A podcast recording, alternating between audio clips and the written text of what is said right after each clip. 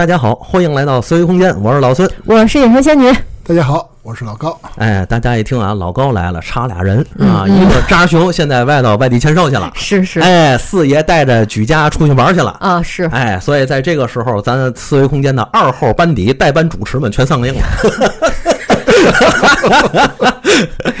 哎，今儿为嘛叫老高来，你知道吗？嗯就是首先第一个啊，我得说啊，他们他和李想嗯前一阵子录了一个封尘的那个节目，在不不不，封神啊，不是封尘啊，封神他们俩怎么封尘？你告诉我，他们俩谁封尘？漂亮，小妞做得好，就替我出气了。俩人在里拿我死那个伦理根呢，你知道吗？哦，是吗？你都不带我，老高，这事儿不叫我。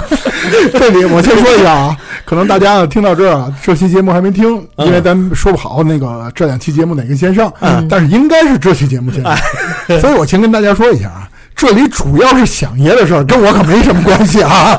我告诉你，你跑不了，所以这期得叫你来。嗯为啥知道吗？原来我原先我觉得啊，老高是我所有的朋友里头，嗯，人设最废墟的一个，就这个人的底线已经很低了。对，不怕塌房，哎，没错，没有什么可塌的哎，对，都都都都已经地陷了，这人都又是赌又是嫖，还能怎么地？结果哎，最后最近这那个缅北诈骗。电信诈骗的事儿出来之后，他参与了跟我说啊，他当年差点去了。哦，差点去，你吓我一跳，我说这划清界限还来不来得及？我说你这人都已经到了这个地步了吗？是吧？然后他就告诉我这个事儿，大概是几年前啊，有人给他打电话叫他叫他去。嗯，至于为嘛没去，咱不知道。我特别可惜这一点，他没去。我 就特别希望，我就因为我特别希望现在他能坐在这里现身说法。哦，他就少了一个素材呗，跟他聊天素材。对，然后一那个一一一拉那个 T 恤衫，咵后面一道大口，知道吗？少一腰子，呵，这节目太好了。能不能回来是回事儿呢？安的什么心呢？不是老高，你这都交的是什么朋友？我应该推着轮椅是吧？在这儿现身说法，可能哎，可能手指头还少几个。没错，半拉手掌。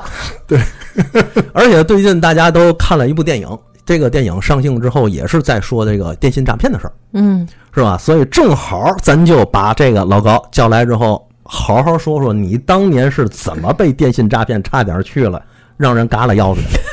为什么每次都是他？哎，我也纳闷，我也没办法，你 说其实这个事儿啊，咱呃归根究底是说啊，啊？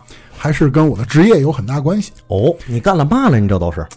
你其实之前在节目当中说过呀，我之前不是干培训的嘛，嗯对吧？其实培训咱这么说啊，它是分为很多项的，其中一项呢就是给销售人员洗，洗脑。别说那么难听，是不是实话吧？你往根儿上说肯定是，但是这事儿其实它也叫让你抱着一种空杯心态过来学习。哎呀，但是其中呢，更多我是面向的销售人员，其中呢会有基层的，也会有一些中层的、中高层培训。但是基层培训呢，它就涉及到营销话术。那么既然谈到营销话术了，它就会有这种营销的话术逻辑在里面。包括我当时主要的工作，其中一项就是给销售人员写那个话术，啊，销售话术。包括比如说一开始哇塞，你是写 PUA 文案的是吗？没错哎呦，哎，啊，包括比如说，咱简单来说啊，就是一一接电话，怎么让你不挂电话？哦，因为咱们知道，其实任何销售类的电话，可能前五秒钟是最重要的，要让你不挂断这个电话是最重要的目的。嗯，成不成交那是后来的事儿，哦，对吧？所以其实这总结来说啊，这也是我的工作其中一项。嗯而一直到二零一七年、一八年吧，哦我当时正好是处于一个失业状态。嗯，那年那两年咱俩联系的不是特别多。哎疫情之前，对疫情之前，正好是应该老孙马上就要做思维空间了，哎，对对吧？你对马上就要开始筹备电台的事儿了。对，一七一八，咱已经开始了。但是一八年底，对，对对，一八年底，我当时说是一八年中，嗯当时呢，我也是在各大招聘网站上投递简历，然后忽然间，因为当时啊，我在之前就经常会有猎头联系我。哎呦，啊，这这你哎呦什么？嗯。会有很多猎头联系我，而在很多众多猎头其中一个，他就跟我谈到了一个工作，这个工作他说是境外工作，嗯，他没谈任何其他的啊，哦，跟我说说是一家金融类公司，嚯，这更对你胃口了。对。然后呢，他还跟我说什么呢？说我们这家公司啊，由于老板是咱们国人，嗯所以呢，也是希望更多的国人嗯可以加入到这家公司来里来。嗯具体做什么没谈，哦，对，就是这样的一个契机。但是我觉得，咱说一点很实在的啊，可能我关心的当时主要就是什么，就是薪资嘛。嗯，所以当时谈的薪资很高，多少钱？其实也不能说是很高啊，跟我去北上广深差不多。跟我谈的薪资是三到五万底薪吗？底薪，嚯，那还可以了。嚯，您胃口够大的，这叫可以是吗？是，对于老高来说，这算可以了。对，因为比如说我去，比如说一些北上广深，啊我谈的薪资也差不多是三十 K 左右。啊、所以你看人就没叫他去嘛。而且，因为那个老孙，你应该知道，咱们之前其实咱两个人熟悉，就是咱两个人认识的，嗯那家公司就是一家招聘网站，啊，对，没错对吧？对，所以我是非常了解这个招聘环节的。嗯，他的招聘环节做的可以说是相当到位。嗯比如说，他一面是笔试，嗯他会给你一个 app 的一个软件，然后让你在上面做，包括像性格测试，然后胜任力测试，然后等等这些。第二个，然后他是视频面试，然后会提一堆问题，而且咱先说啊，这些问题非常之专业，真的就是比比如比如，比如说，那个你到一家公司，然后那么你的培训体系搭建是如何做的？嗯，哎呦嚯，正净整着高端的词儿。哎，对，比如说咱举例来说，培训体系它是分为很多模块的，那你某一个模块你是考虑几个维度？咱就比如说培训效果评估，你是考虑哪几个维度？训前、训中、训后你是如何考评的？你如何判断一场培训它是成功的还是失败的？那你从哪几个维度点，然后去考量你如何做优化等等这些？咱这么说啊，不是一个专业人才很难问出来这些问题。然后就是整个最一开始的入职体验，最一开始的这种规制流程，就让你觉得无比的高大上，嗯无比的正规。嗯，这个集团要是这个年收入少于一百个亿，你都可能不太相信的这种。对，没错。嗯然后三面就开始什么？是管理岗面试，就是一开始啊，咱这么说，可能是一个 HRM，嗯甚至于一个 HRS，就是比如说专员级别，甚至于经理级别的。嗯到三面、四面的时候，就开始是总监级别面试了，嗯就是他会问你很多，你如何开展工作。你过来以后，你如何开展你的工作？你如何用最快速度，然后熟悉我们的集团，等等等等这些。其实，在过程当中，我也会反问他一些事情。哦但是我跟你这么说，一个人啊，他一旦面对一个比如说自己比较感兴趣的事情的时候，当一些问题点出来的时候，你自然而然会为忽对方，略掉了。更不是，其实还真不是忽略，是什么呢？是替对方考虑，找借口。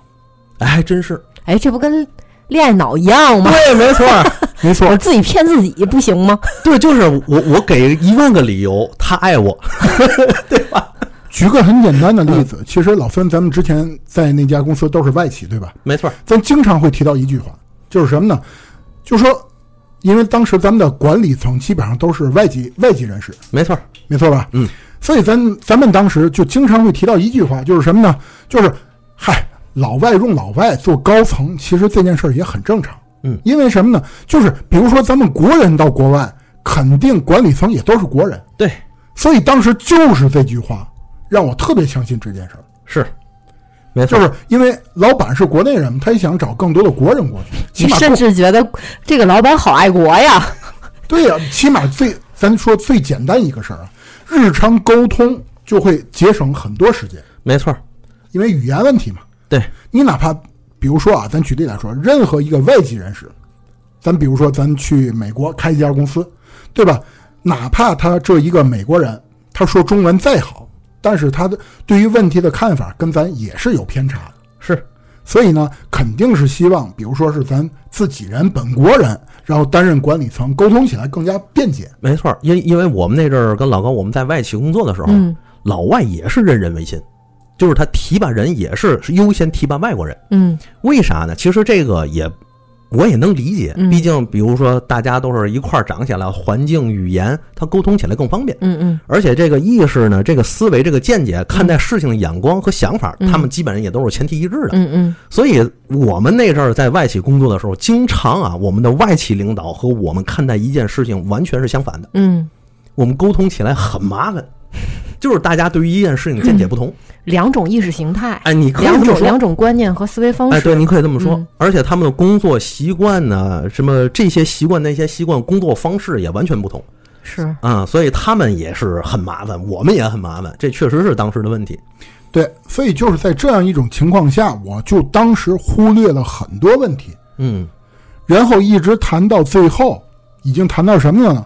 他跟我说这家公司是哪里的呢？菲律宾，哦，在菲律宾当地有公司。哎呦，这地儿有点擦边呢。对，然后当时呢就跟我说，已经是跟我商量机票的事儿，啊，就是说让我自己坐飞机过去，嗯然后到当地以后，所有的差旅费全部都报销。嗯啊，就已经谈到这儿。比如说你订几号，那个几月几号的航班，嗯然后你几点的飞机，我们派车过去接你，等等等等，这已经谈到这儿了。嗯我无意当中有一次跟我朋友提起来了这样一个话题，我就说最近哎找了一个工作，然后还行，但是在境外的。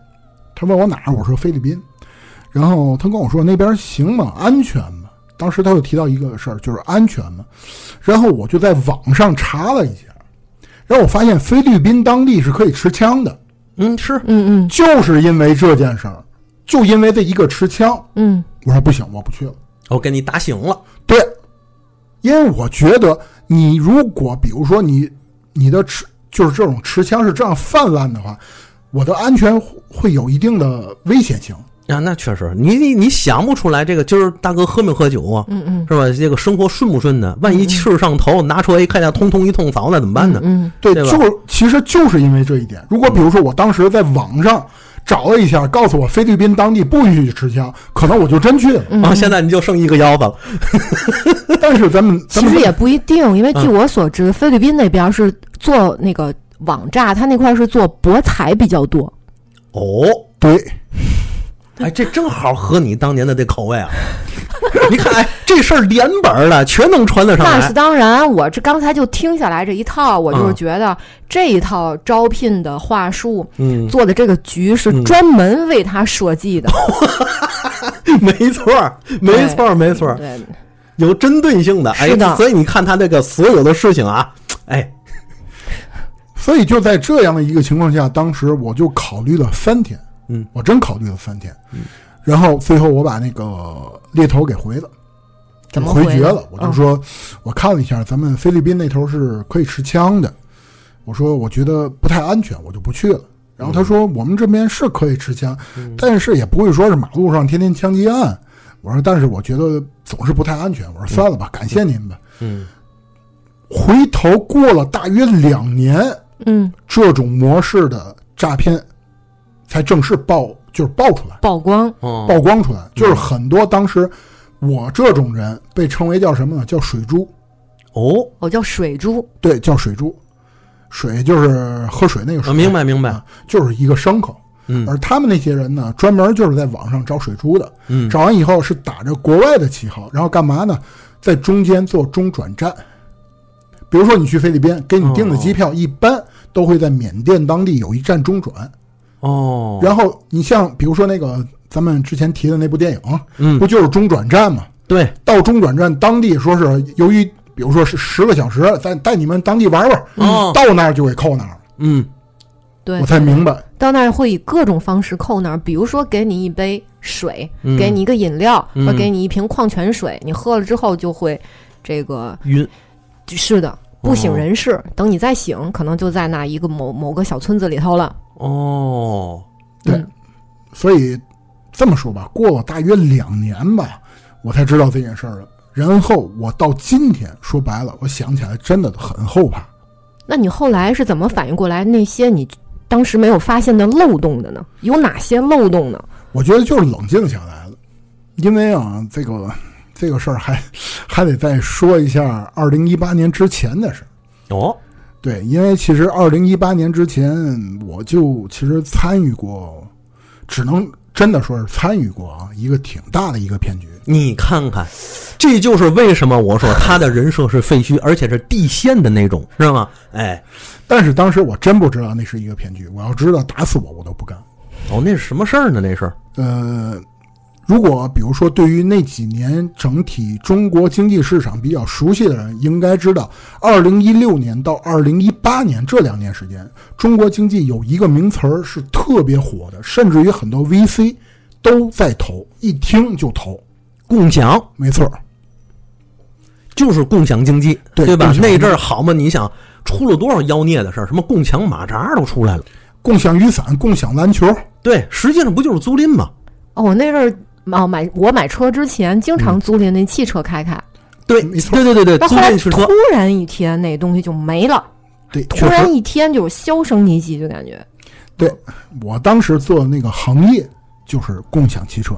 嗯当时我们的竞争对手有谁呢？包括比如说刚才仙女提到的，嗯有小灵狗，啊，山人高，嗯然后还有很多很多。其实当时整个中金中国啊，大约得有五六家是做共享汽车的，但是更多的共享汽车它的背景是什么呢？是主机厂，哦，就等于汽车厂，没错，做汽车的，包括北汽嗯啊等等这些。嗯因为为什么这么多企业在当时都主推新能源汽车呢？嗯就是一提新能源汽车，大家应该现在都了解，就是电车嘛。嗯但是在那几年，咱们国内是大力扶持的，包括从国家层面，嗯，也为了改革嘛。嗯所以在当时，很多主机厂做这种新能源汽车，国家是给补贴的。对，这点我知道。嗯，那阵儿新能源那个补贴出来之后，好嘛，那阵儿连做三蹦子的地方都出个能源车，哎，没错就为了租赁的汽车全是新能源，对，就为了要那个补贴。哎，我后，后来咱们国家才开始引外资，把这个盘子打完之后引外资，然后才开始肃清这个乱局嘛。到现在其实有一个很大的品牌，它嗯。就是做三蹦子出身，哪个？我不好说，那你是真要把它给寄出去？是这意思？没事儿，我跟大家说啊，某嗯，啊，大家一知道的应该肯定就了解了，没错，我原来在这上过班。没错，没错，我就爱租那牌的车开，因为那车当时设的点儿特别多，很方便。对，你不用走多久，你就能租着那车。对，我这么说啊，我在那个公司他，盘子他他撒的很大的，对我在那那阵儿，我在那个公司上了大概有两个月的班吧。嗯那是我第一次，嗯 真的不跟你逗，第一次是你们这都是什么经历？我第一次是上两个月的班，我主动辞职，因为我最一开始以为他真是一个汽车的厂商，后来我了解到之后他的发展经历，嗯然后那个时候到了第二个月，我发现他开始做共享单车，嗯甚至开始做网约车，但是他那个模式啥的，我觉得有点问题。嗯虽然是比较怎么说呢，就是让你感觉有点不不太痛快，有点别扭。是吗？哎，我我一看我不做，我走。那咱接着听老高说说。哎，尤其比如说那个品牌车，在二零一七年左右，经常爆出来一些新闻，下雨的时候，整个那个电池就那个直接罢工，嗯嗯也是因为种种原因吧。就这样的一种市场情况下，我当时加入了咱们天津本土的一家共享汽车公司。嗯，但是这家公司呢，它不是主机厂背景，嚯，更麻烦。对，主机厂背景其实还好。它是什么背景呢？它是平台化。嗯什么是平台化呢？就这么说吧，呃，当时我们是没有销售部门的，是所有的市场部门去每天，然后去人流量比较密集的地方干什么呢？干地推，就是比如说发传单，弄一个小桌子，搭一小展台，等等等等这些，然后呢，告诉你投资一辆汽车，交给我们平台，我们替你们运营租赁，然后每月返给你租金。嗯其实这件事儿，咱这么说啊，刨去所有的外衣，它的内核是什么呢？是 P to P，嗯嗯它就是 P to P。你投一部分金资金进来，我每月返你钱，不就是不就这个概念吗？但是当时我的身份是什么呢？跟大家 直接说了，因为我们没有销售部门，所以所有的地推来的意向客户会在每周我们办一场会销。哎，这就是我当时从那个公司辞那个辞职的第一重要原因。嗯当时的会销都是我讲的。哦，我能翻译一下吗？嗯其实要是从现在看起来，这个事儿啊，嗯，老高当时就是诈骗环节中的最后一环，就他那儿就成哎承担了，对，就是那个电影里头在那喊拼一拼单车变摩托，哎，对，他还给写文案。我告诉你们这话术怎么写，没错儿，今天拼一年，十年怎么怎么样的，都这个。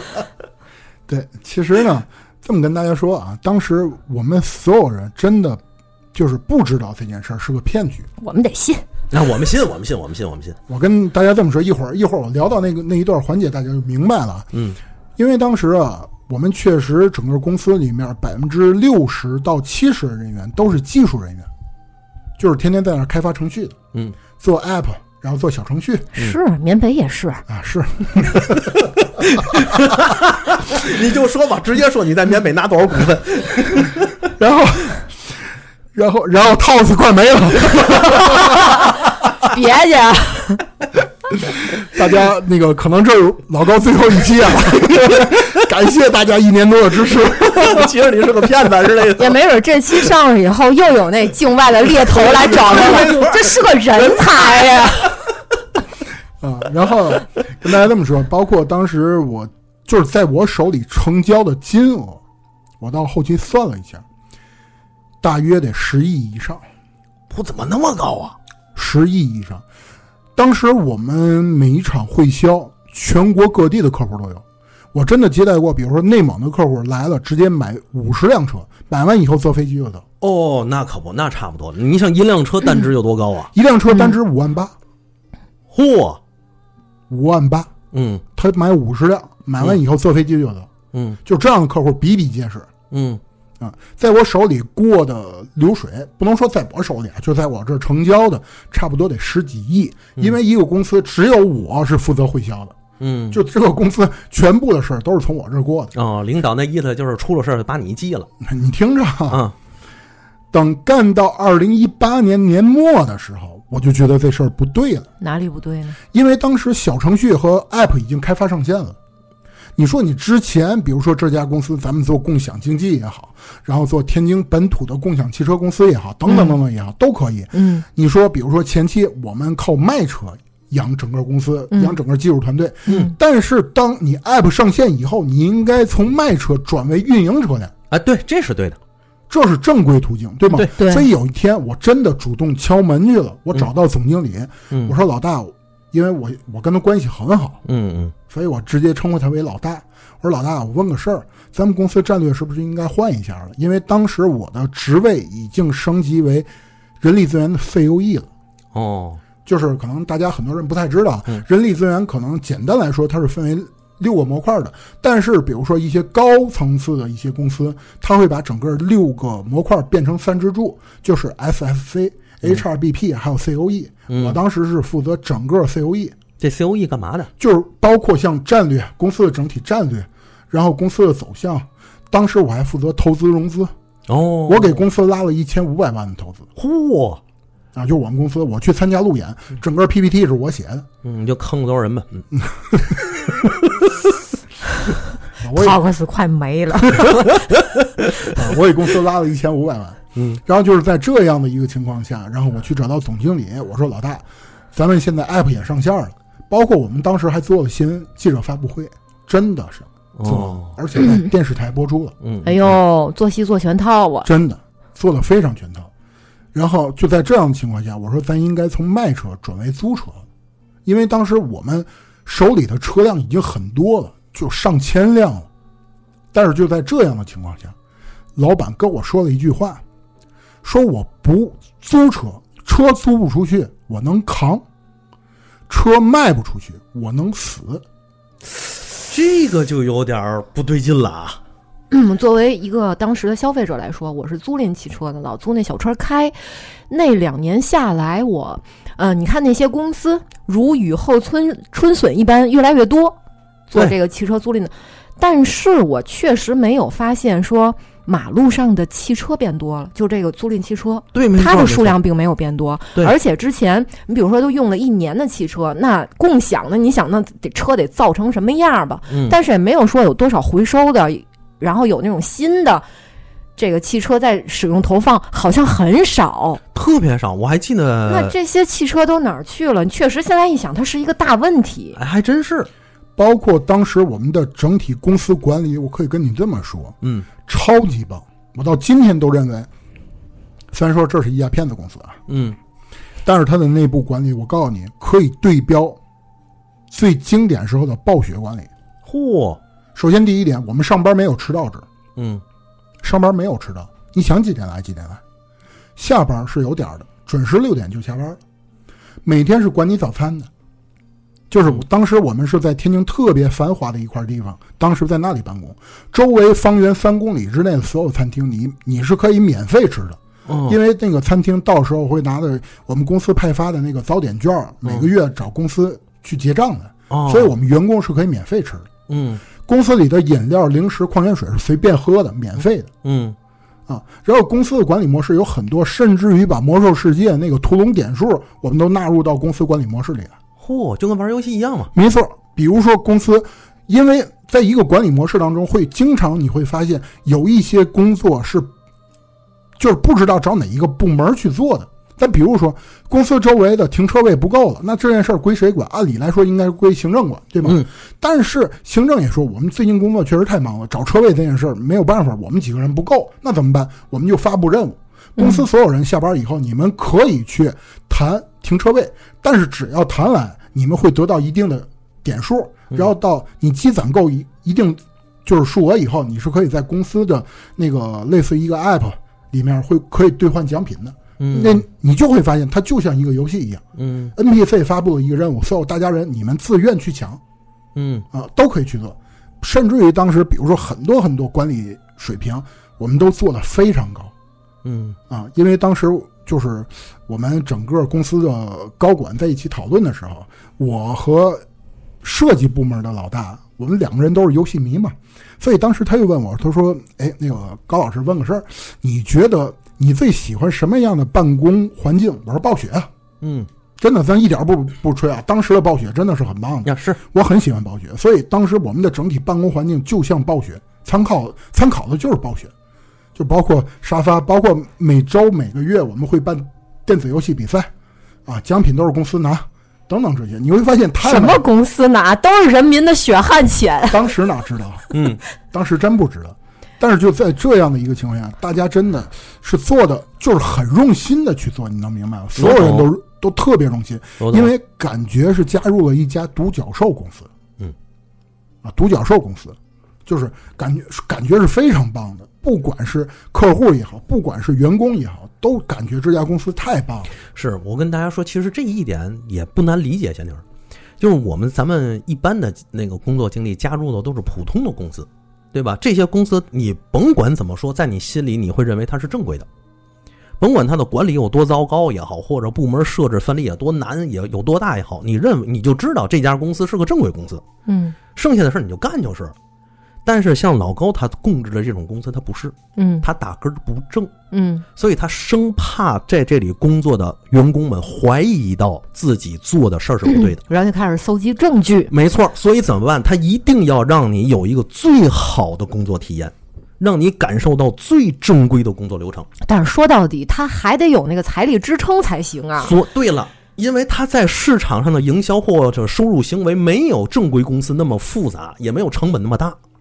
我只更多的时候可以把精力放在内部来进行一个管理的优化，对吧？剩下的只要大家心气儿好，就像老高，我我要是那个公司的老大，我给老高哄乐了，你去做会销，大家都配合好了，一场会销下来，比如说几千万甚至上亿，OK 完事儿了，工作完成了，嗯。对吧？对，而且公司也不需要一个多么长远的规划，而且跟大家这么说，当时我们所有人的薪资是按照北京的标准发放的。啊，我们的人力部门老大跟大家说啊，底薪一万七，嗯，你在天津根本不可能想象的一个在，当年是太基本上凤毛麟角。根本没有。嗯就在天津这个市场啊，人力、人力老大一个月底薪一万七，嗯，那你呢？我底薪还行吧，你看啊，哎，眼神都飘忽了啊。所有的事儿到了咱这儿来都得给刨干净。我就知道你们爱听什么，哎。就再跟跟大家这么说吧，嗯，我就说一件事，啊。我的底薪不到五位数，哦，这是底薪啊。嗯。但是你别忘了，我当时做会销，嗯，我卖一辆车，只要是比如说这一场会销，在我那儿成交一台车，我是提四百。嚯，你想一下，就你就按照比如说从内蒙过来那大姐买了五十辆车，嗯一辆车我提成四百，我算明白那两年他为嘛不联系我了，光剩挣钱去了，知道吗？还还就就就挣钱数钱数手软，还还找哥们儿弟兄，哪有啊？也不说请你吃顿饭，没有，没有啊，没那事儿。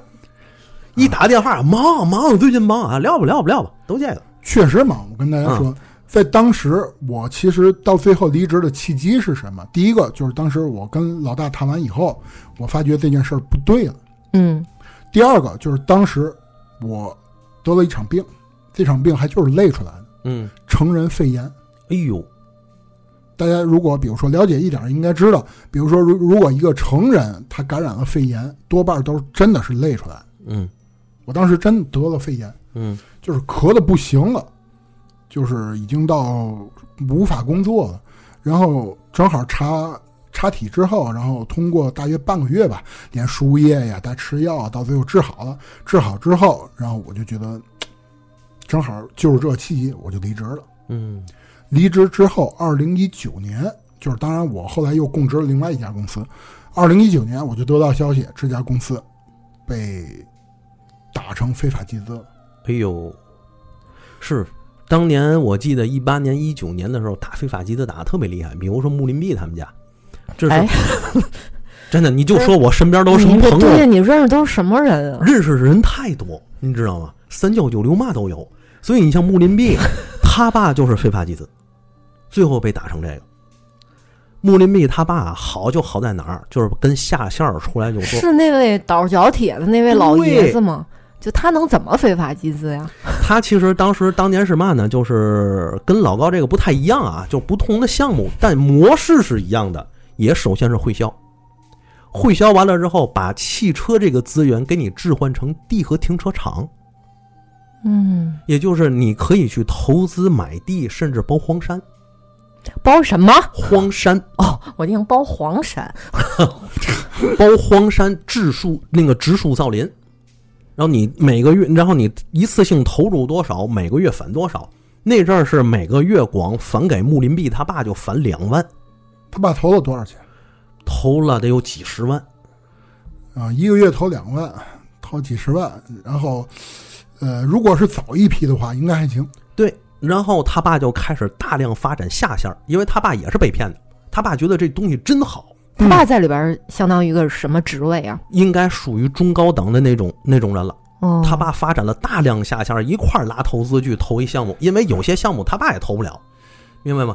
比如说这个项目，比如我随便一说啊，比如一百万，他哪有那个钱呢？怎么办呢？就联合自己周边的朋友兄弟一块儿说，你看我现在每个月就返两万，咱把这个包下来之后投进去，每个月能返多少多少钱？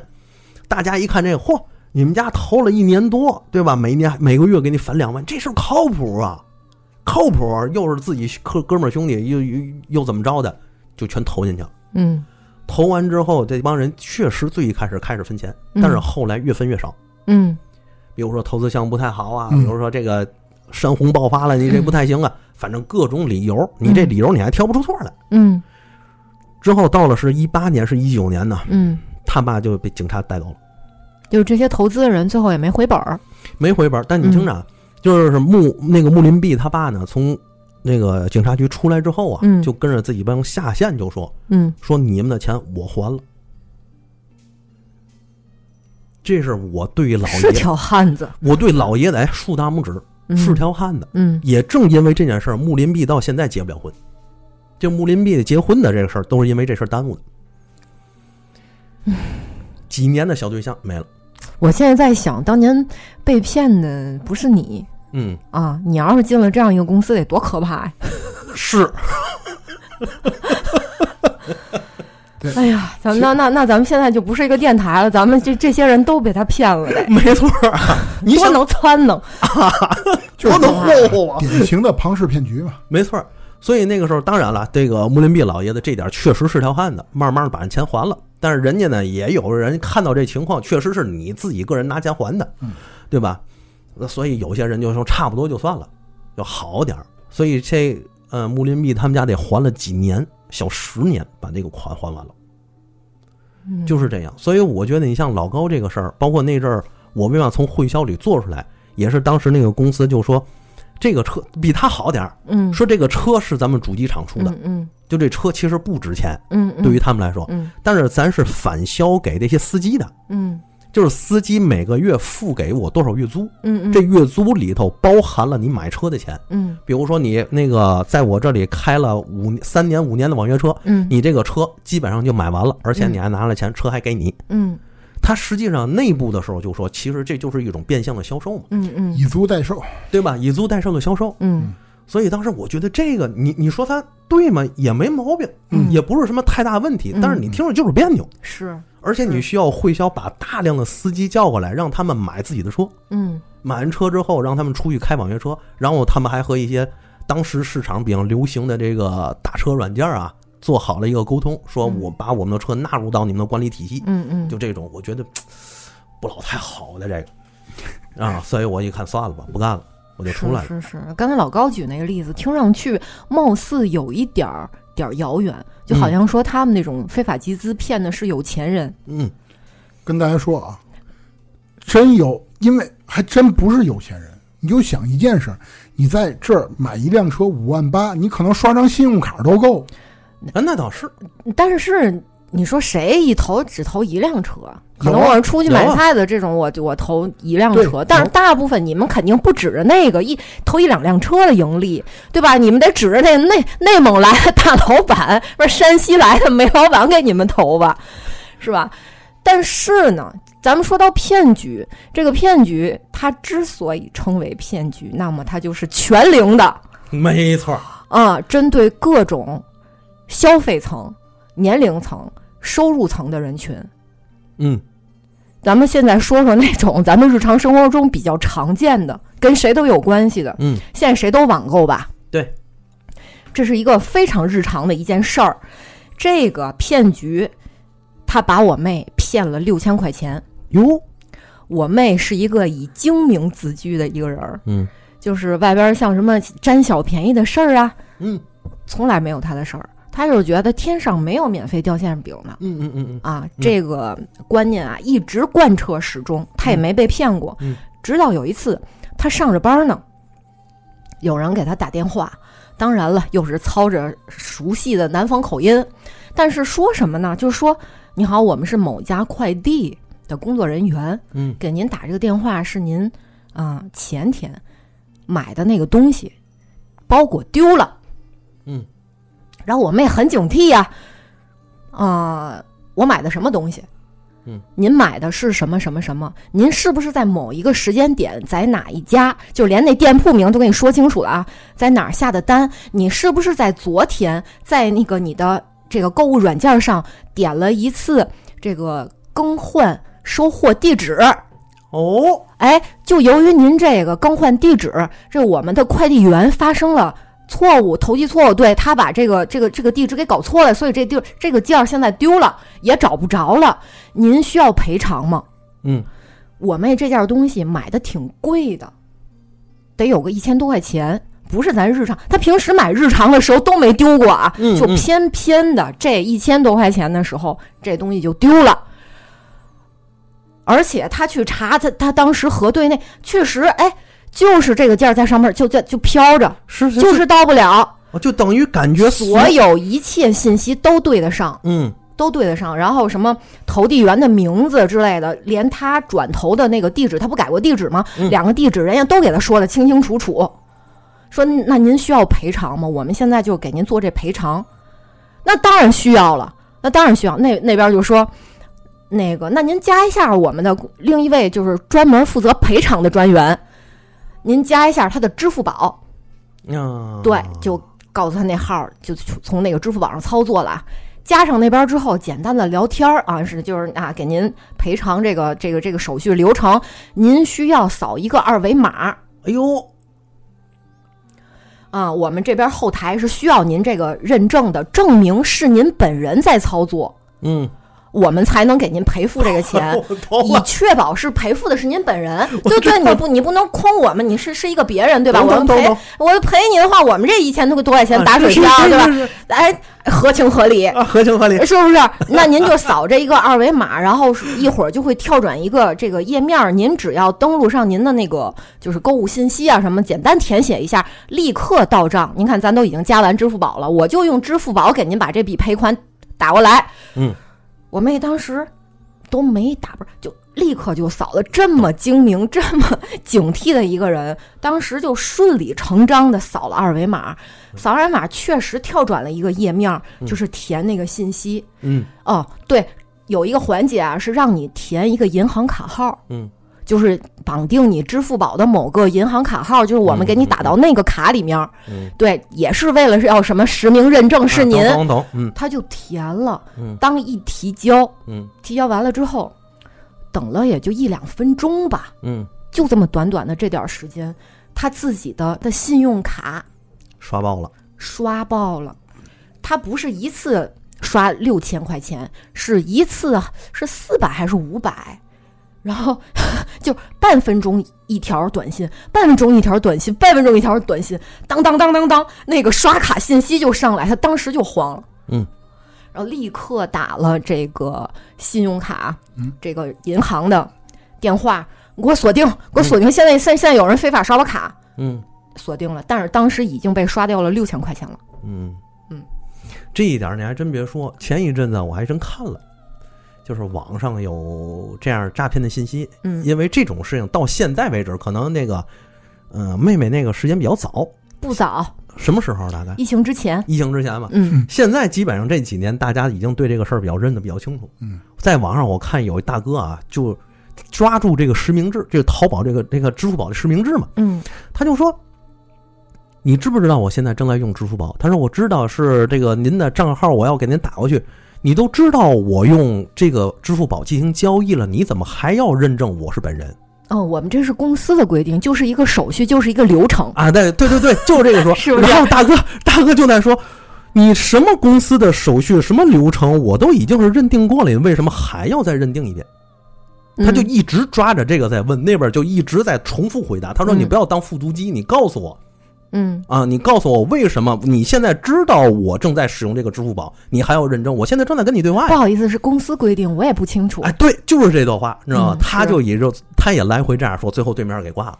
嗯哟我重来，三二一，最后对面给挂了。嗯挂了之后呢，大家就其实对这个事儿已经有了防范心理。你还真别说，前一阵子就前两年，扎熊和熊嫂不还是因为这个被骗了五千块钱吗？真的，真的，这是扎熊他怎么跟我说都是将骗被骗呢？跟你可能要点脸。哦，是吗？这 熊嫂跟我说被骗了五千块钱，就是也是快递的事儿，跟这一毛一样，几乎。为什么这事儿现在还拿出来说？因为毕竟它有信息不对称的。现在还有老年人，他刚刚网购时间不长，对没有听说过这种事情。对就是有对手机啊、软件啊操作也不灵便的，人家让刷啥就刷啥。嗯而且老头老太太特别喜欢走马路上，你你扫个二维码，给你点儿小礼品，给你点儿那个给换换篮子鸡蛋，嗯，他们特别爱干这个事儿。但是，呃对你说这个事儿，现在咱们耳中耳中能详了，耳熟能详了，嗯但是有些人真的还没经历。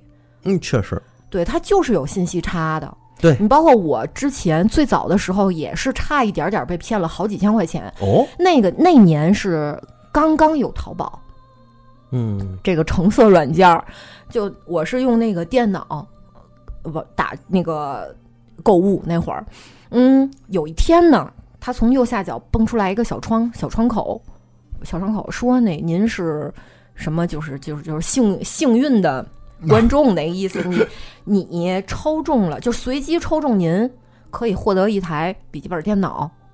就说的特别真啊，具体怎么说的那个话术我现在已经记不清了。总之就是说，反正说的很真很真。我当时吧也是清澈的愚蠢，而恰恰我又缺一台笔记本电脑，哦，就怎么就这么吸引人呢？哎，就正好打你那需求点上。没错，而且那会儿刚刚网购，真的，你对这一切都这对这种东西充满了好奇。但是有一个条件，他说你现在就可以领取，但是有一个条件就是你需要给我们打四千块钱保证金。完了完了完了，套路够老的了。但是这可是零几年，零几年头上那那那个嗯很早的，很早的。嗯然后呢，我就是想，突然间就有点冷静了，但是啊，还是抱着一点儿侥幸心理，我是不是那千分之一的幸运儿？哎呦，侥幸心理啊。是，我是会不会就是那千分之一？他真的就砸中我了？嗯，我在想，这天上确实没有掉馅饼的事儿，那所以才让我交先交一个保证金嘛。漂亮。你看是不是自自己给找理由？对吧？没有那个什么，所以人家叫我交保证金嘛，这也合情合理。嘿，你自己都能逻辑自洽，哎，可自洽。把自己送人家手里。哎，拿着自己那小金库啊，啊就惦着奔银行，是，人家把那卡号都打都打过来了。嗯赶巧那天我爸在家，嗯嗯，然后我爸说干嘛去啊？哎呦，这一句话哟，我就念叨念叨吧。啊我买笔记本去。买笔记本六千块钱，嘛笔记本？我抽我抽中奖了，知道吗？我中中奖了，就是那现现在那新的那淘宝网，我就是跟那儿抽中了一个笔记本电脑。我爸嘛笔记本电脑，我我也抽一个。就让我给他详细说说，你展开说说。嗯，我这么一说，就是你不在局里的人，你其实一听你就能听出来很多漏洞。对没错但唯独在局里的人，就是给他找各种理由，你就是不清醒。对我就是那幸运儿。对对对对，你今儿今儿谁都不能耽误耽误我挣钱儿。没错儿，你只要说这事儿不对，你就是嫉妒我。对你就是捞我财路了。真的，这当时，哎，这个可能不是当时是朋友啊。如果朋友的话，我可能都都不大信。啊，那当然了。对对对，当时我爸就跟我说：“真的，你这事儿，你冷静冷静吧，嗯你冷静。为什么嗯网玩网络的这么多，偏偏是你？我我就是那千分之一。买彩票还有中奖的了，为嘛就不能是我？然后我爸说：“行嗯，既然抽中你了这奖，对不对？咱也不差这一两天，嗯你明天再去给打款。嗯，你晚上你冷静的想一想，我就不信了，就真的是有中奖的话，立刻马上就就让你打，就把我给摁住了。嗯结果这有人就开始给我打电话了。”啊，就后边的所有的话术，就是催着你赶赶紧把这个保证金给打过去。嗯，哦，我就才反应，就醒过味儿来，嗯就醒过味儿来嗯。那为什么这么催我呀？是我中奖，我占这便宜，怎么那边这么着急让我领奖呀，打这保证金呀？是，我说要不我就就沉沉吧，沉一两天，然后那边就说不行，那个女士明天就失效了啊，我们就重新开奖了什么什么的。嗯，嗯还挺好。你还真别说，前两年就前两年，我遇见了一个和你差不多的一件事儿，但不是抽奖啊，这个事儿特别有意思，也是个骗子，给我打电话说现在这个播客啊比较热嘛，所以那阵儿那个是吗？啊，就前一两年嘛，就是播客很热。这个播客元年现在正在开这个播客训练营，看到您呢是有资质可以加入我们这个播客的训练营进行播客的训练的，是吧？然后呢，说如果您要想的想进来的话呢，您成为我们的一个这个怎么说也算是幸运者吧，啊，这个中奖者，您可以以比较便宜的价格加入他这个训练营。我问了一下，便宜价格多少钱呢？他说原价一个月是两万九千八，现价一万九千八。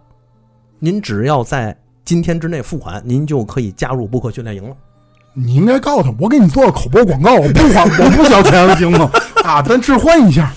我说哪个播客训练营啊？我说现在有的地方正惦着教我做导师去呢。啊，您是干什么的？我说我什么都不是，我我是哪个平台的工作人员。我说您哪平台的？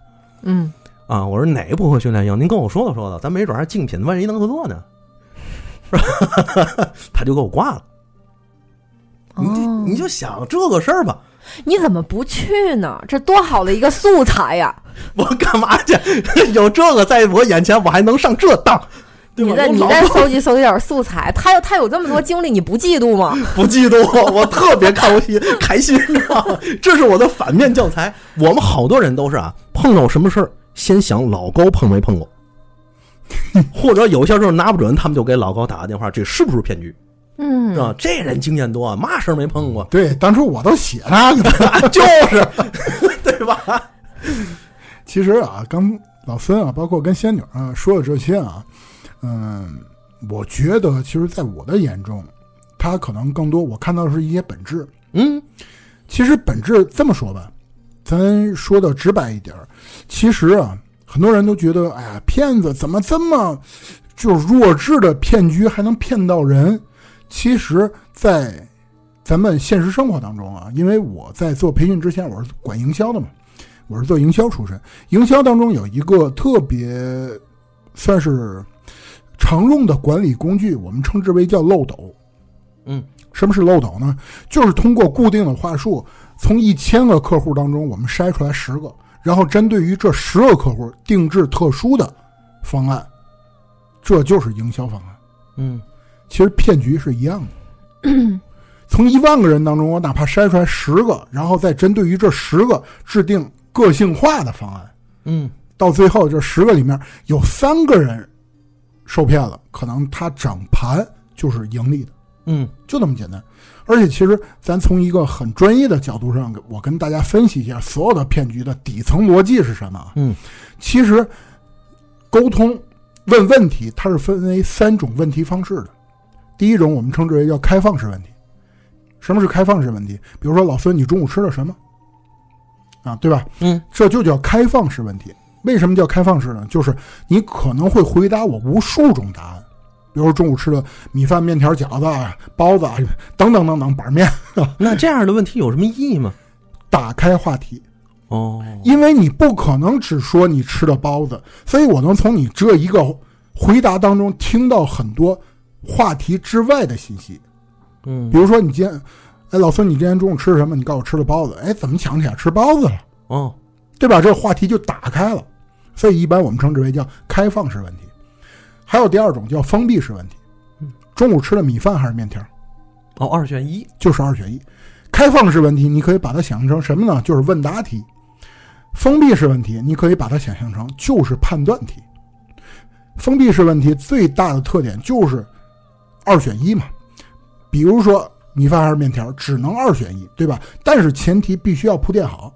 当然，第三种问题就是选择式问题了，对吧？一般就像刚才你说的，呃，二选一，甚至于判断题对不对？比如说，您觉得这个方案还有问题吗？那得到的回答就是有或者没有，对吧？这就是这三种问题。那么，其实整体的话术逻辑陷阱都是设计这三种问题，但是这三种问题的设计顺序是非常有学问的。包括比如说一开始都是用开放式问题问你，但是如果是电话销售，尤其是电话，就像那种骗子，你会发现他问的所有问题基本上要么就是二选一，要么就是封闭式问题。哎，对，没错。为什么？他要固定你的回答走向，哦，嗯他要固定你的回答走向，嗯甚至于当初我们写营销话术的时候，我们会给很很多新人一个 Excel 表，我们把 Excel 表设计成什么样？就是开头一个问题，然后客户回答是，你点一下是，下一句话你回答什么？你问什么？哦，这个你们都有这个我们可以做出来。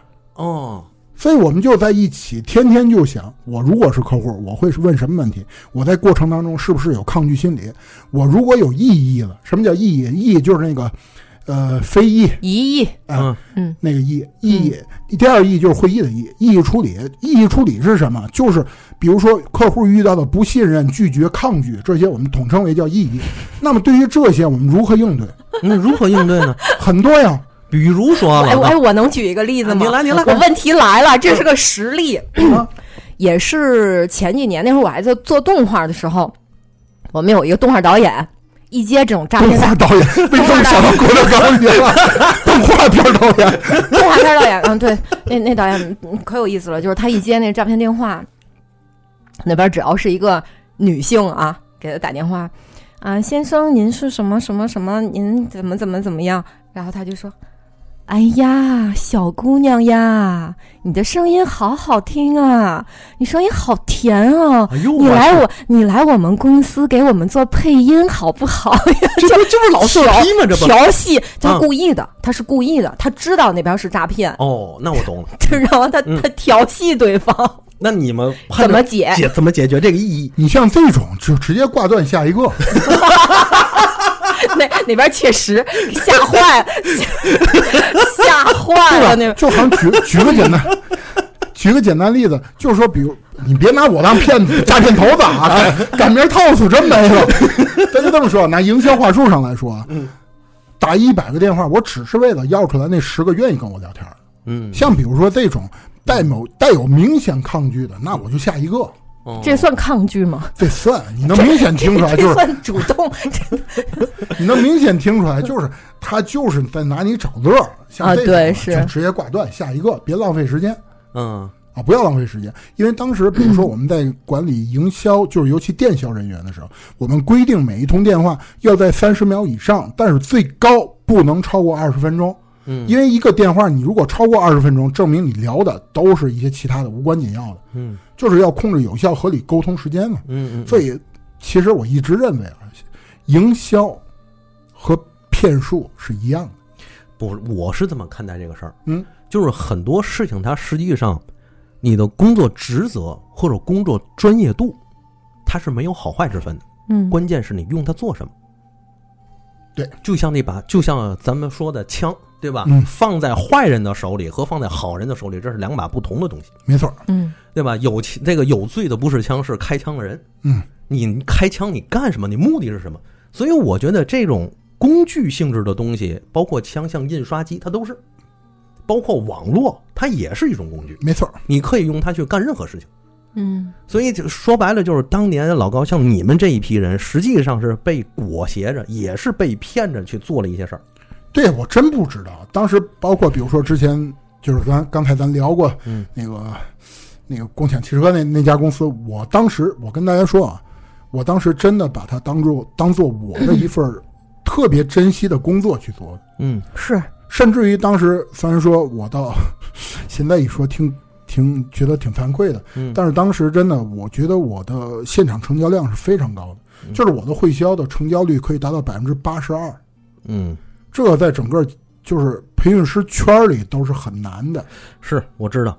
所以我的个人工作经历啊，和老高之间其实有不一样的地方，嗯就是我比较抗拒会销，因为我一直做市场企划这个工作。嗯比如说我到这个公司，人家面试是说您的主要工作任务之一是会销，我立马我就不去了。哦，我不敢肯定他的会销是好是坏，嗯。那我干脆我也不去分辨，我找下一个不是这样的工作不就完了吗？嗯哪怕我接受我的薪资低一点，嗯嗯。其实是这样。但是你会发现，咱们现在所聊的所有事情嗯。和刚才咱说的那个缅北那个事儿，它是两码，哎，对，嗯嗯。完全是不一样的。嗯。你像最一开始老高，如果要是真被那个电话骗到缅北去，他现在所说的绝对不是这些，对吧？首先，咱们在网上都能看到缅北差不多啊，大家都知道缅北那边什么样。嗯。有的是被骗去的，但有的可是真自己去的，嗯嗯。因为毕竟他们知道到那儿是真赚钱啊，是。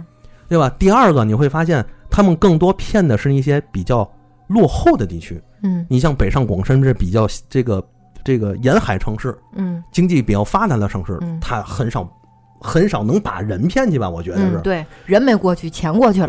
对，顶多就是钱过去了。为什么？虽然都贪，但贪的这个点不同。哎，其实就像刚才老孙你说的，我觉得为什么我在一开始谈了这么多关于诈骗的一些事儿，嗯因为我觉得缅北的那个诈骗啊，嗯其实跟刚才我提到它有很多都是相似之处，嗯甚至于你会发现，咱就还上还拿最近上映那部电影举例啊，嗯你会发现它里面更多是什么呢？包括像赌，嗯其实他谈到了几个话题，嗯嗯，第一个赌，对吧？嗯这个你也聊过，对 听过思维的人都知道，哎聊过啊。哎包括那部电影当中，就是那个主不能说主角吧，当时那个受害者，他当时的心情我是非常理解的。谁呀？王王大陆。啊，对，好像是吧？就是在电影当中叫顾什么天啊，嗯嗯啊，就是那个人。嗯然后我会发现，真的跟我当时一样，包括甚至于大家如果听过那期节目会说，包括其实他到后期就是那种想法，就是我不想挣钱，我真的就想上岸，我想把我就是呃丢丢丢的钱我不认头，你还记得吗？他我记得，我记得，我记得不。认头，就是我想把我丢失的那些钱给他挣回来，只要挣回来，我再也不碰这。不就是你的心理历心路历程吗？没错，那一期的时候我不就说嘛，对，就是每天聊的就是上岸了嘛？嗯，啊，包括到最后，大家应该还记得，我到最后戒赌的那一刻，老孙你当时问了我你是怎么戒的，我说就一句话，我认头了。哎，那你们不能就是说当天，比如说第一天被骗钱了，那第二天就把第一天这个事儿当做一场游戏，我不再追究了吗？不会啊，那是钱啊，那是钱啊！就在那部电影当中，我觉得特别写实的表现了一下。然后那部电影当中，你会发现，还有什么美女荷官在线发牌，这个也没有抵抗力 是吗？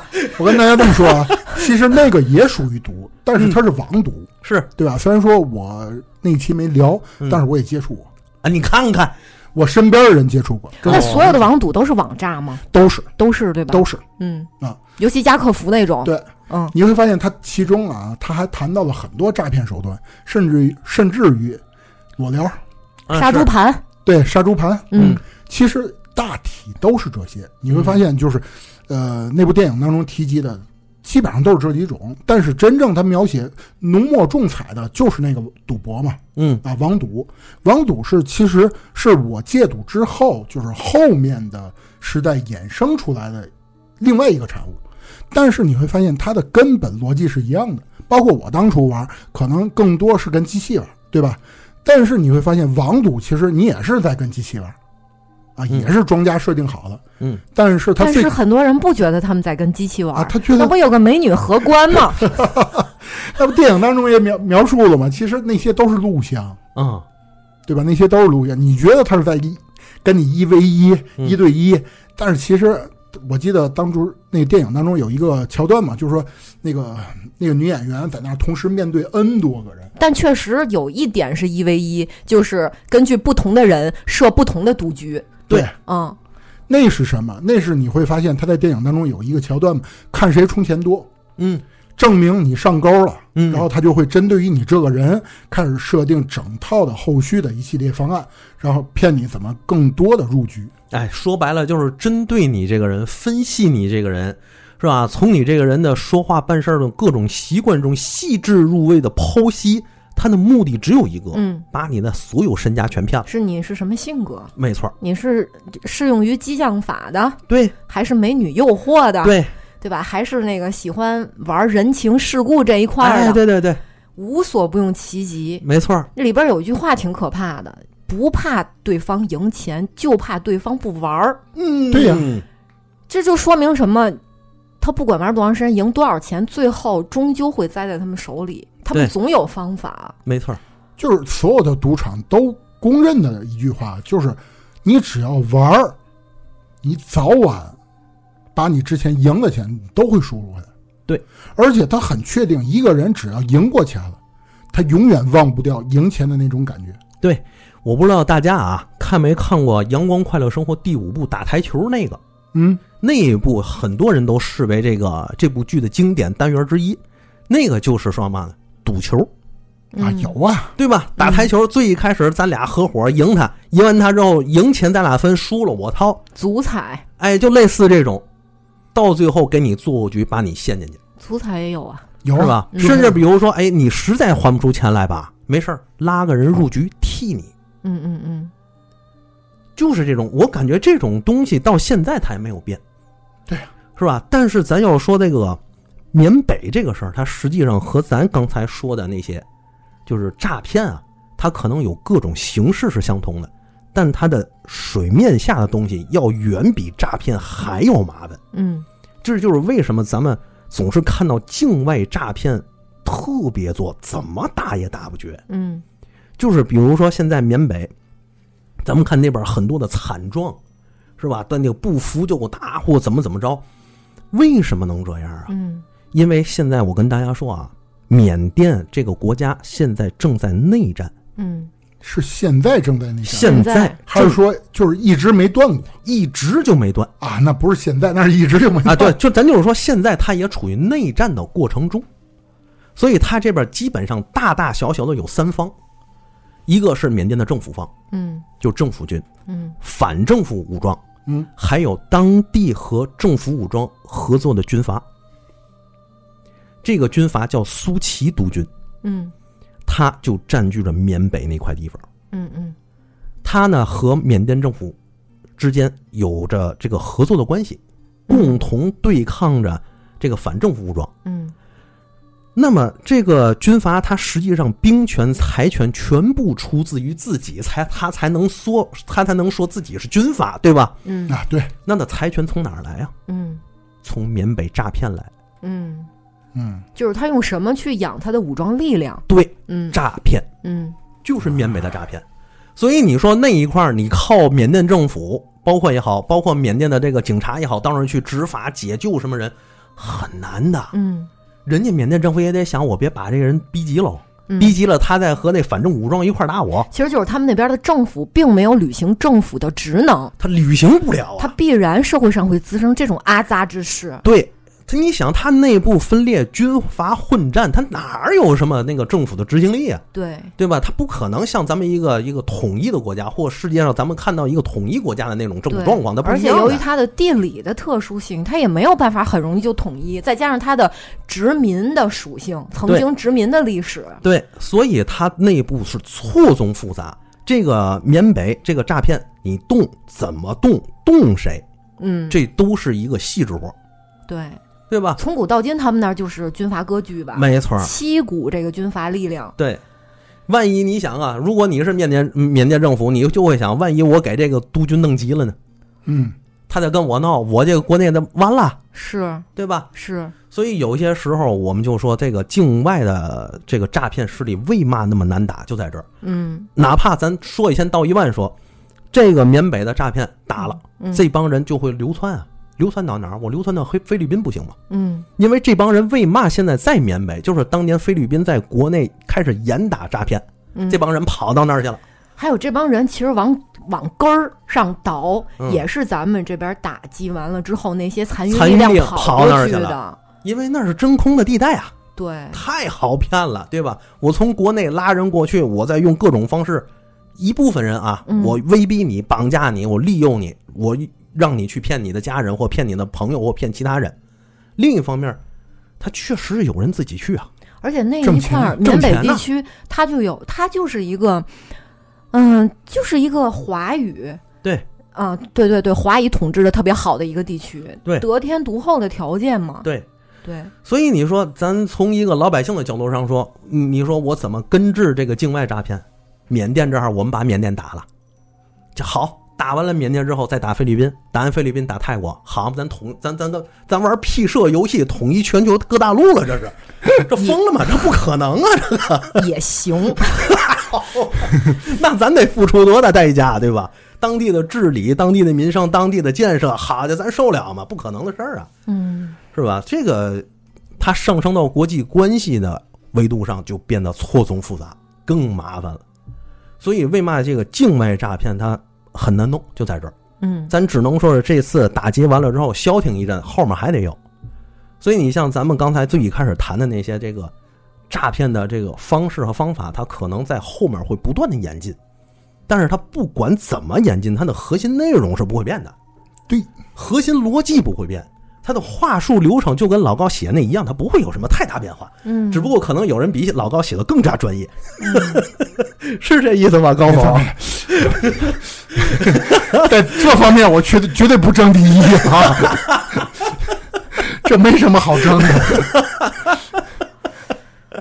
其实逻辑是一样的，对，没错。其实我们这么说吧，所有的逻辑啊，我觉得首先第一点呢，都是作为一个，咱不说，就还拿营销来举例吧。嗯，我作为一个售卖方，我的根本其实就是要让你购买我的产品嘛。嗯，如果换算到诈骗上，那不就是要让你上当吗？嗯那咱们还回到营销上来说啊，营销，那如何让你感觉这样东西你会购买呢？无非就是扩大你的需求嘛。嗯，根据需求导到问题，然后扩大你的问题，然后让你知道，如果你现在这个问题不改变，你后期会造成什么样的影响，然后你害怕了，你就会购买这种产品。哎，对，这就是营销逻辑嗯啊！这说到底就是营销逻辑。那么，所有的诈骗的营销不能说营销啊，所有的诈骗逻辑的根本是什么？利用的你的身上的一个关键点哪一点？贪欲，嗯就是它。咱们首先说啊，这一点为什么说最近这几年诈骗的事情越来越多，是因为现在这个时代啊，有很多人他习惯于浮躁，啊，这个是就是想整快钱。哎一五年之后嘛，对，因为可能通过各种新闻也好，各种这个知识层面也好，然后都听到了一些看似他觉得他可以理解的事情。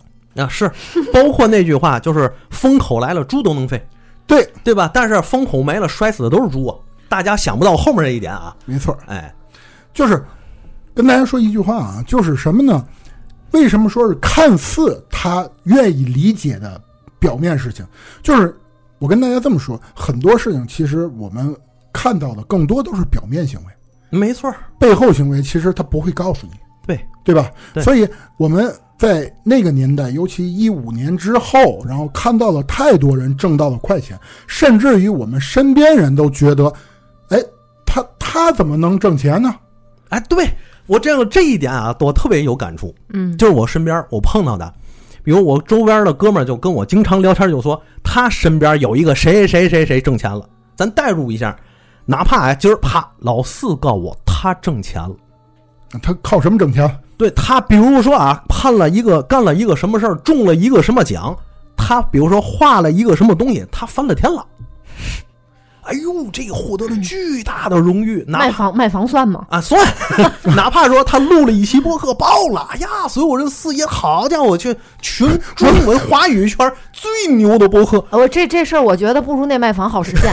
你你说说前面那个吧不是你，你刚才说我怎么想，怎么怎么觉得？哎，你是不是在影射扎熊？做了一个在 B 站偷一小动画，哎呀，火了！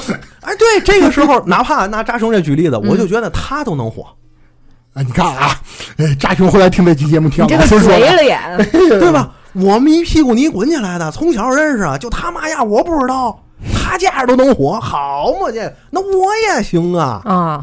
对吧？都是学画画的，我也行啊你，别提这事儿啊！哎，你干嘛总提画画呢？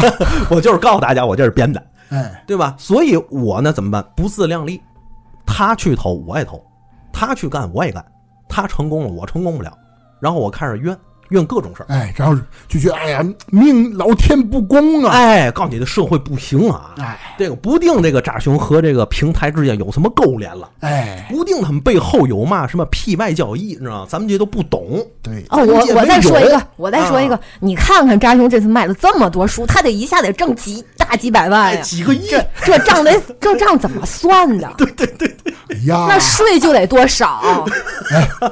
在这儿，我都如果扎熊，我可能会听这期节目啊，看出来你身边都什么人。哎，我可嘛也没说啊，你都心里说的。哎，我先说，我可不是那挑事儿人，反正要我，我忍不了。不是这种评论真的出现在我们就就就这评论下面没。错，对我给你们算算啊，你们能赚多少钱？我给你们算算，你们这个付费节目能赚多少钱？他他卖书能卖多少钱？你们几个的付费节目能赚多少钱？哎他，不算分成，不算税，光税我跟大家说百分之二十，啊，还不算苹果、安卓呢。就是渠道费都不算啊。让他这么一算，我们一天就是百万富翁了。那可不呗。哎所以你看呢，这个这种现象出现是啥？我就觉得和这个网络时代，尤其二零一五年之后，嗯，这个共享经济来了之后，大家这种赚快钱的思路依存到了现在。对，就是大家当时我工作的时候啊，就是因为我是一个比较老传统的那阵儿学广告出来的嘛，嗯我们喜欢的那种广告方式是一种品牌广告。嗯，十年二十年，我这样去建，慢慢建立你一个品牌价值，然后你就逐渐的占领了，牢牢占领这个市场。但是当时大量企业跟我说说，你别跟我说那了，我要三个月见效，啊，我要的是快钱，对。很明显。对，当时企就是很多甲方也都是浮躁的，对呀、就是觉得哎，投资啊，你那是骗我。你真正咱就谈什么，比如说我三个月给你多少钱，你帮我干到什么时候？干到我给你钱，干不到算。对，就是咱老百姓最碰到的，对最普通、最浅显的事儿了。那阵儿干快钱，到现在很多人还在想着一夜暴富，说白了就是这个嘛。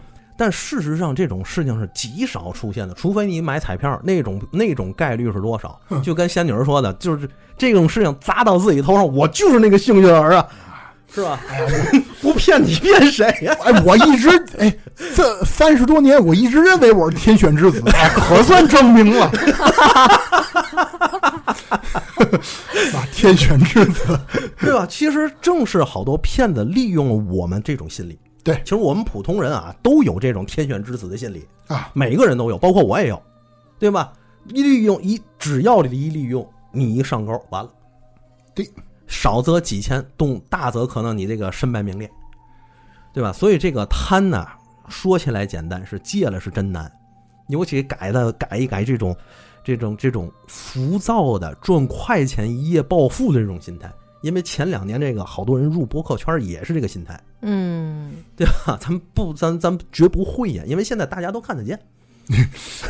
我记得前几天还有人跟我谈了，说老高啊，最近我身边好多人都开始干播干干播客，嗯我说哎漂亮，哎鼓励他们，这行特别好 损吧你就！干吧，哎干一年回来咱再聊天儿。对吧？你签半年新鲜，你干一年试试。哎，是这一年过来，他们就是咱们的这个案例。我真不逗了。前年跟我这个跟我跟我说要入行播客的那帮人，现在基本都不理我了。为什么不理你呢？就是原先我的一开始是劝他们不要入，后来我发现他们说，他们就说我们是真爱，我们不为赚钱，我就开始鼓励他们一定要入，做好了怎么怎么都一二三四五做，是吧？然后这个现在这 好多人我都看的朋友圈都卖设备了，你知道吗？我说嘛情况？收购呀，咱现在设备已经很多了啊，咱设备富上十个卖呢，哦，行，就是咱身边对吧？那那那个 跟老孙玩伦理跟那个都把设备给我，我说连人一块儿收购，没错。对那都不干了。所以你就说吧，当时大家这个浮躁的心态起来之后，我们都会办什么样的蠢事儿？包括我，我也干过很多蠢事儿。这个心态一出来之后，怎么怎么着？那阵儿你知道，我玩了命的就惦着投简历往这个共享企业里头投啊。我也普通人呢，我觉得这东西风口好啊，对吧？哎呀，赚钱也多，我往里投啊。幸亏我这个能力不足，人没要我。其实老孙刚才你说啊，嗯这个不要贪，我觉得几乎很难做到，嗯，那因为确实贪的背后是什么？是人 DNA 里面刻着的一个东西，嗯，叫欲望。哎，对，你说谁能真正没无欲无求？嗯不可能的。嗯，你作为一个人类，你就会有七情六欲，对吧？嗯，你既然有七情六欲，你对于欲望的抵抗能力就会很，不能说浅薄，对吧？分事儿，但是每个人他必然有一个弱项。确实如此。这一点儿呢，我就想说，你看啊，原来我看《机器猫》这部嗯漫画里头，机器猫 对野比就说了一句话，说你想吃就吃，想睡就睡，你和猪有什么区别？人和动物的区别就是人是欲望的主人，动物是欲望的奴隶。当时我看这句话的时候，我还没有什么想法。我等大了之后，我再翻这句话，我感触特深。确实如此，老孙拿一部机器猫当做至理名言，这不是至理名言，人生真谛。就是我当时看完之后，我偶然我你看那本书就悟了，突然间哎 你像别太，牛了！他拿那个机，哎他拿机器猫开悟。我我刚想说，老孙的人生哲理来自于机器猫和军事杂志，还有历史，对，还有历史。你这人，你这人要么就是真的清澈的愚蠢，要么就是个大才。肯定是前者清澈的愚蠢。智慧的眼神，哎，正是因为我的愚蠢，让我避了很多坑，你知道吗？我反应不过来，我不知道啊。就跟那个就有有真的有好处的时候，也反应不过来。对，没错，没错。这点我们都可以作证。就跟《夏洛特烦恼》里面那大春似的。我告我家里人把房子都卖了，跟跟跟家人断档吧。一万七买的，这一万一万七涨到两万，我就让他断卖了。啊，一平米挣三千呢，你说他们家里人都听他的，那智商还不如他呢。就跟就跟那大春儿似的。所以啊，咱这个嘻嘻笑笑、玩玩乐乐啊，哎，真的跟大家说，其实你说咱们能碰到什么特别牛的那种诈骗级的事件，咱也碰不到嗯，咱身边。但是呢，真的这个电影上映之后啊，包括这个缅北事情之后，给大家提个醒儿，对尤其这个电信诈骗，千万千万要别碰。就是我看到的时候，他们这些组织的严密呀，我去。哎呦，就跟刚才仙女说，她妹妹被信用卡刷爆的那个事儿，嗯嗯，我当时就想出来，人家是怎么刷的。我看过这一点，怎么刷的？人家手底有一堆马仔，这个他们有一个名词儿我忘了，电影里就有是吧？对他们专门是在各个网点去在那儿等着，嗯。只要又有业务，立马就刷单，嗯。而且是五六个人同时就刷，嗯。一二三五刷，所以很快你的东西就全没了。嗯。而且这些人刷完之后，各自奔不同的地方把这个钱花出去，就把钱洗了，嗯。你根本就不知道你钱去哪儿，嗯。追不出来。嗯嗯。所以这玩意儿可千万千万得警惕点儿，对吧？所所以我觉得大家去看看这部片子挺好。最后真的给自己提个醒儿，尤其是像什么那个认为自己是天选之子刘秀这种事儿啊，这个什么大机会砸脑袋上这种事儿啊，嗯，冷静冷静。多想想自己凭什么，对，对吧？就想想自己配不配。哎，没错儿，想想我们伟大的高总。食堂把高总放在身边，你会避很多的坑啊！我就发现啊，每次老高录节目都得拿自己记出自己。那个。我们今天又用老高祭天，你还别说，我小学哥们儿就跟我说，他听咱节目啊，他听出了一个道理，嗯，他的每期节目都得记一个，不是记老四就是记老高。我是说的很棒，那个，最后得允允许我说两句话啊！哎，您说哎我我得把我人设稍微搬搬啊！没戏你没有人设，不不肯定有，肯定有，没有，啊肯定有，啊！肯定有。你摇摇摇摇，你说嗯就是这个人呢，不能说哎这种事儿我不碰，我不要。嗯比如说吸烟啊，我不会。这种人面对一就是诱惑的抵抗能力有多强？嗯，真正强是什么？就是我吸过，但是我又不抽。哦，上岸人士，哦哎，这是吃过见过的，这这样的人生才叫精彩。这是老高的人设啊，，对，上岸人士，没错。所以呢，在这儿广大朋友们啊，以老高为鉴。嗯，老高下海游过泳、上过岸，我们都看在眼里，嗯就没有必要再犯这个傻，游一遍泳上过岸了。对，所以呢，最后一点大家可以参照一下，就是我现在干播客了啊，大伙儿也别干啊。这点儿你是让我拉进来的，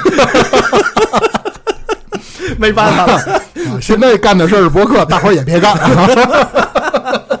大家这事儿见仁见智吧。